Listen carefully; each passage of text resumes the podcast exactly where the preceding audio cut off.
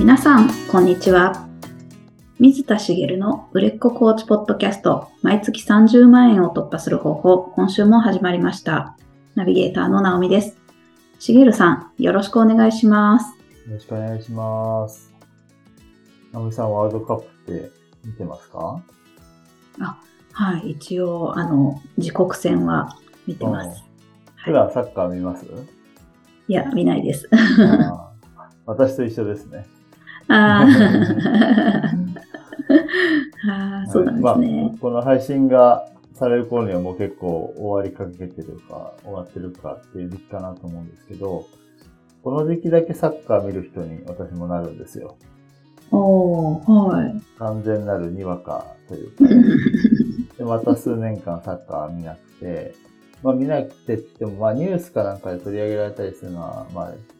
になって見たりすることもありますけど、J リーグなんてまず見ないし、うん、あの、ヨーロッパで活日本人が活躍した試合をニュースで見るぐらいなはい。ね感じですけどね。で、こういう人って私だけではないというか、意外と多数派なんじゃないかなと思うんですけど、うん、ワールドカップだけ見るみたいな人ですね。はい。こうなる理由って何だと思います？ええー、なんだろう。そんなにサッカーが好きじゃないのかな。そんなことないんですけど、うーん、なんでしょうね。わからないです。あの、逆というか、ワールドカップだけ見るっていうことは、ワールドカップ以外は見てないわけなので、その、その人たちにとっては、なんで見るのっていう方が正しい質問かなって感じがするんですよね。ワールドカップは。は他を見ないのが当たり前じゃないですか。別に、あの、ナミさんも、うん、好きじゃないのかなってみたいな表現でしたけど、私もそういう感じで、まあサッカー好きか嫌いかっていうと嫌いではない。で、見てて、まあ、まあ、うん楽しんではいる。でも、なんだろう、サッカー観戦を趣味にしようとは思わないですよね。はい。私たちは。サッカー好きの人はもちろん知ってるわけですけど、私たち、こういうにわかなワールドカップだけ見る人は、サッカー観戦を趣味にしようとは思わないわけで。で、えっ、と、まあ、この時期、こう、こうなんか、全体的に盛り上がるから、うんうん。見ちゃう感じはありますよね。はい、そうですね。その通り。はい。で、それって、こう、盛り上げるために特集組んだりとか、いろんな番組が行われて、で、普通にニュースでも毎日結果が放送されるじゃないですか。うんうん。で、スポーツニュースを見てて思ったのが、日本戦じゃないどこかの国同士の試合を普通にスポーツニュースで流すって、よく考えたらあんまりないですよね。はい。まず。うん。ないですよね。で、はい。例えばオリンピックでも、オリンピックってまあ短い期間の中で日本人選手がいっぱい出るので、他の国のを流す時間ってあんまりないんですけど、あ普通にこう地上波で外国同士の試合を流したりもしてるし、あ。あの、ニュースでは結果を言いますよね。はい。ちょっと、あの、普通じゃない状況ですよね。本当ですよね。はい。だからこういった情報を見聞きすることで、あワールドカップやってるんだ見ようかなってやっぱなりますよね。はい。っていう、なんかこう、あの、情報の入れられ方も結構あるな。もちろんワールドカップ自体楽しんでるし、4年に1回来れば次も見たいと思ってるんですけど、あんまり取り上げられてなかったらスルーする可能性もあると思いません？うん本当に大いにそれはあります。ですよね。あ はい今日やってたの？みたいな。ね、ありそうですよね。うん。って思うんで、まあちょっと今日はそこから、あの、ちょっと情報の話をしていこうかなとおー。はい。なるほど。で、えっ、と、ちょっとお全く別のおもう一例お話したいんですけど、まあ、これも番組で働きたい高齢者と働きたくない若者が増えてるみたいな話が特集特集みたいなのをやっていて、高齢者の方で、一番上の方はもう90過ぎてる方が、もう、あの、なんだろう、生涯現役みたいな方っていらっしゃるじゃないですか。うんう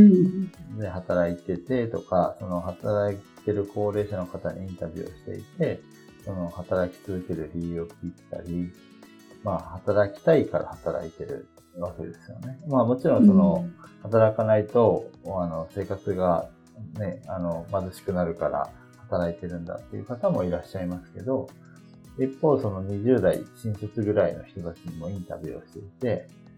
できれば早く、今は仕方ないけど、早くリタイアしたい、セミリタイアしたいみたいな ことを言ってる人も多いし、その仕事好きじゃないけど、まあやんなきゃいけないからやってて、あの、できるならもう、なんだろう、40代ぐらいではやめたいなとか。うん。なんかえ、あの、意味ありげに言ってるけど何も考えてないんだろうなと思った人が、まあ社会経験も必要だから今はやってるけど、まあ10年、20年やれば十分かな、みたいな、よくわかんないことを言っていて、何の経験なんだろうと思ったんですけど、インタビューされてるからそれっぽいことを言いたかっただけだろうなと思ったんですけど、あの、そういうインタビューがあって、で、その後でそのあり方とか、それこれでいいの？みたいな議論が行われてたんですよ。はい。で、これを聞いてて私が思ったのが、そもそもみんなそうじゃないよって思ったんですよね。うんうん。あの、働きたくない高齢者もいっぱいいるし、はそもそもインタビューしてる人は働いてる人に聞いてるから、働く理由がある人に聞いてるわけですよね。い。はい。で、一方で若者にしたインタビューに関して言えば、働きたいって言って、今の仕事が、あの、例えば転職だとかやりがいあるっていう人だったら、その人はカットするじゃないですか。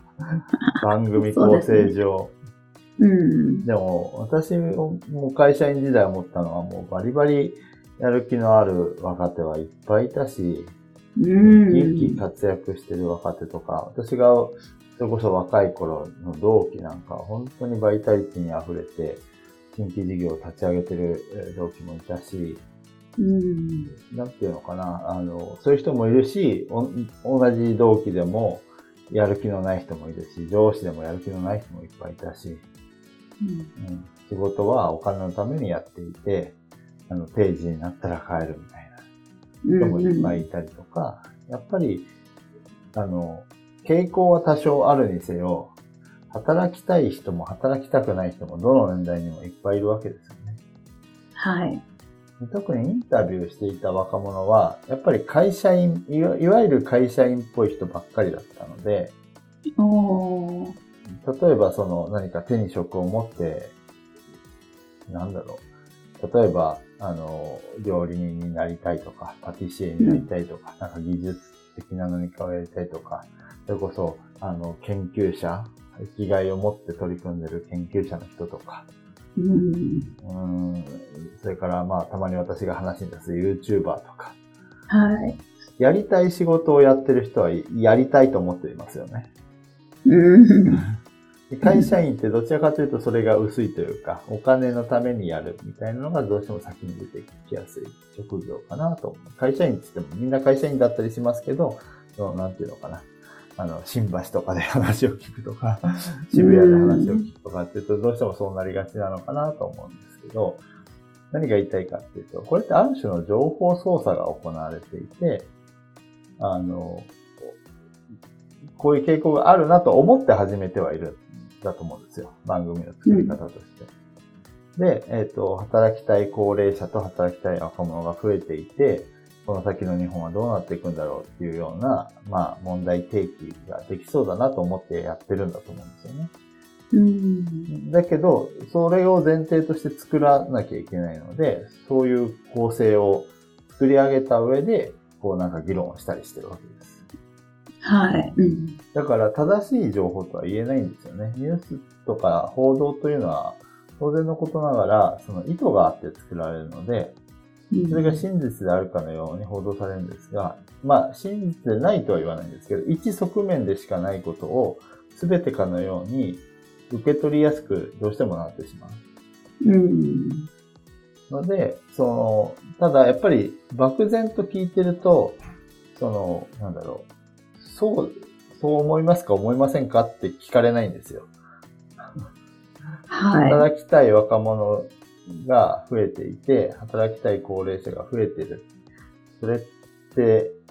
あの、そう思いますか？って聞かないんですよね。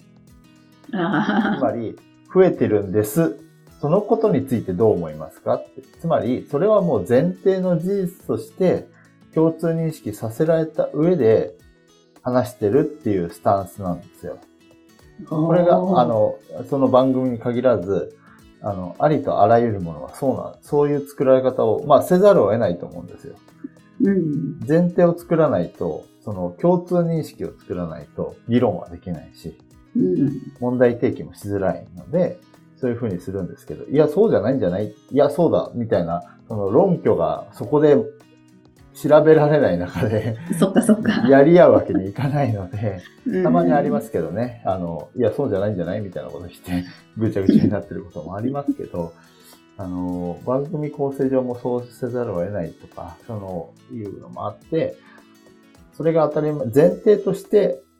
えっ、と、話がされると、人はそのまま信じやすいんですよ。それはそうだとは受け取った上で、あの、それに対して自分の意見を持つみたいなことになるので、えっ、と、そういった、まあ、その、情報操作って言いましたけど、お情報操作ってね、悪い言葉に聞こえますけど、まあ、そういう状態にあるわけですよね。うん。で情報操作されてる国、例えば、あの、わかりやすい例で言うと、北朝鮮なんかだと、あの、真実を知らずにそれが当たり前だとみんな思って生きてるわけですよ。っていうのが実際にあるわけなんですけど、これって意図があるってそうされてるっていうのが、あの、まあ、だからそうなんだって思いがちなんですけど、意図的にそう、操作するとかしないとかにかかわらず、真実のように受け取ってるけども真実じゃないこともたくさんあるんです。伝わったかな要は今情報操作されてる情報には気をつけましょうねって話をしたいんじゃなくて、人というのは自分が受け取る情報を、その、真実というか、真実であったり、正解であったり、多数派であったり、というふうに受け取りやすいので、うん。これからお話しすることを気をつけましょうねっていうことをお伝えしたいんですけど、はい。何かというと、コーチングにおいて、クライアントさんの状況というのは、実はクライアントさんに、その、お誤解とか誤認識させるのに十分な要素が実はああるんですね。ええはい。でえっと、私は、その、起業したいコーチを相手にすることが多いので、私のクライアントさんで言えば、会社員の方が多いんですよね。会社員だったり、まあ、結婚されて、その、旦那さんが会社員だったりとか。うんそうすると、会社員の人って周りが会社員だから、起業してる人が世の中に当たり前にたくさんいる世界を知らないんですよね。うん。私なんかはまあ一応ね、大企業に勤めてましたから、特に大企業なんかにいると、あの、会う人も大企業の人が多いんですよ。社内でもそうだし、社外の人も、やっぱりそれなりに大きな会社の人が多くて、会社員の世界でしかない。で、えっと、私は幸運にもその世界を、あの、起業家がたくさんいる世界を先に知ることができたので、時間はかかったものの、起業している人が世の中にたくさんいるんだってことは、だいぶ前に知れたんですよね。はい。けど、会社員の人がいっぱいいると、起業するなんて、なんだろうな。えっ、と、極端に言うと、大丈夫なのとか、人の道から外れてないの？みたいな。会社勤めを立派にしなさいみたいな。まあまあ、今はそこまでないでしょうけど、まあそういうふうに見られる可能性があるかなって、ね、あの、思うんですね。で、私の例だけだと、あれですから、他のパターンで言うと、まあよよく私が婚活を話題にするので、婚活についてお話しますけど、婚活してる人って、婚活してる人にはたくさん会うんですけど、うん、婚活がうまくいって結婚した人はどんどんその市場から抜けていくじゃないですか。はい。だからある意味婚活がうまくいってない人の中に長く滞在する可能性があるんですね。ああ、はいはい。それで、あの、例えば、あの、婚活について、こう、あの、クライアントさんが相談してくるとしたら、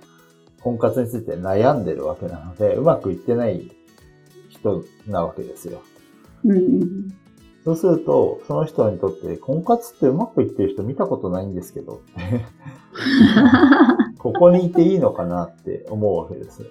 ああ、そっかそっか。はい。うん、見たことあるわけないですよね。うまくいった人抜けていくんだもん。まあ、例えば友達で婚活うまくいった人がいたりとかっていうのはありますけど、自分が例えば入ってるそのところとか、あの、まあ、例えば結婚相談所だったり、例えばその何か、あの、あの、アプリで、あの、婚活してたりとか、このままやってうまくいくのかなっていう中に、うまくいってる人を知らないんだけどっていう つまりいないんじゃないかっていうふうな思い込みが入る可能性がある。はい。うんうん。っていうことですね。で、まあ、あとは、その、特定のことではないですけど、人間関係に悩む人が、あの、相談に来られることって多いと思うんですよね。まあ、例えば家族だったり、例えば職場だったり、まあ、友人関係ってこともあるかもしれないですけど、人間関係に悩む人っていうのは、人間関係が良くない環境に身を置いてるので、それが当たり前になってしまう可能性があるわけです。はい。うんつまり、その、意図的ではないですね。意図的に誰かに情報操作されたわけじゃないんですけど、本来そうでない世界があるにもかかわらず、自分が住んでいる世界が、あの、まあ、正しかったり、多数派だと感じる、まあ、うん、胃の中の河津現象みたいなことが起こってしまうわけです。はい。うん、で、これっていうのは、えっ、ー、と、起こりがちだよねぐらいじゃなくて、クライアントさんは基本的に何か、えっ、ー、と、例えば目標があって、えっ、ー、と、そ、そこに到達したかったり、問題を抱えていて悩みを解決したかったりして、コーチのもとに来ますよね。はい。だから、今身を置いてるところと違うところに行きたいと思ってるわけなので、うん、あの、違うところというのは、表現は、えっと、場所が変わるってことじゃないんですね。例えば、夫婦関係に悩んでる人だったら、夫婦関係が今の旦那さん、今の奥さんといい関係になりたいと思っていたとして、それは人は何にも変わらないし、住む場所も変わらないけど、それは違う世界なわけですよね。うん。っていう意味で違う世界に行きたがってるわけなんですけど、今いる世界がと違うところに行きたいわけなので、違う世界がある世界を知らないわけですよ。はい、そっちの世界を。はい。そう。そっちの世界を知らない状態なので、うん、そんな世界があるのとか、そんな世界って、あの、ほとんどの人は手にできないんじゃないのっていうふうに思いがちなので、うん、かなりの確率で、その、さっき言った稲の中のカーズ現象、自分がいる世界が当たり前だと思ってしまう現象が起こってしまう。うん、そうなるとどういうことが起こるかっていうと、その前提があって、その土台があって、コーチングを受けに来るので、その土台の上の悩みを相談に来るわけです。はい、はい。うん、人間関係が悪い中にいて、あの、人間関係が悪いんだけれども、あの、悪い世界ってのは当たり前だってのは分かってますよぐらいな感じで来るわけですよ。そうは言わないけど。だからそれを、あの、まあ、そこから抜け出したいと思ったり、えー、そこを少しでも良くしたい。悪いのが当たり前だけれど、あの、いや少しでもよくできるところをよくできるならしたいし、世の中は悪いのが当たり前だけど、私は悪くないところに、悪くない世界を私だけは手にしたいんだっていうか、その、それを変えられる自分でありたいっていうふうに思ったりとか、うんうん。それはもちろん悪いことじゃないんですけど、何がいけないかっていうと、その人間関係が悪いのが当たり前だって思ってるってことなんですよね。はい。うんその人の場合は。うんうん。そうすると何が起こるかっていうと、人間関係が悪い世界を自分で作り出し続けちゃうってことなんですよ。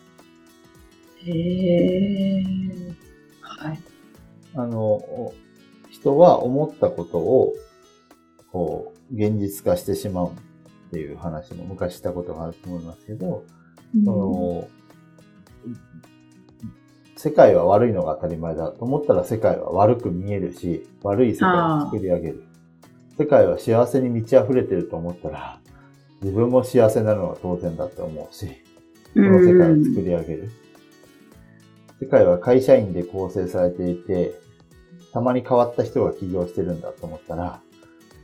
たまに変わった人にならなきゃいけないみたいなことになっちゃうじゃないですか。ああ、なるほど。はい。うん、うん。たまに変わった人になるのって大変ですけど、うん。起業してる人って当たり前にいますよっていうのを受け入れられたら、ああ、当たり前にいるから私もできるかなってなりますよね。うん。つまり、その前提の上にある悩みを相談されたときに、悩みを、その、に向き合うのも大事なんですけど、うんこの人前提がすごく、あの、なんていうのかな、凝り固まった、あの、真実でない前提の上に立ってるなっていうところを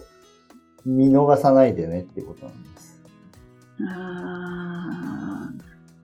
あ、なるほど。はい。それをしないと何が起こるかっていうと、あの、表層の悩みを解決ししたように見えるだけで終わったりとか。ああ、はい。そう。その前提を崩してあげるとどうなるかっていうと、例えば、えっ、と、婚活でうまくいってる人は、そうだ、どんどんいなくなってるわけだから、っていうことは、なんまあ、わかりますよね。はい。うん婚活でうまくいってる人っていっぱいいるんだと思うと、あ、だったら自分もできるかも。うまくいってる人が特別じゃないんだ、ああ、うん思うわけですよね。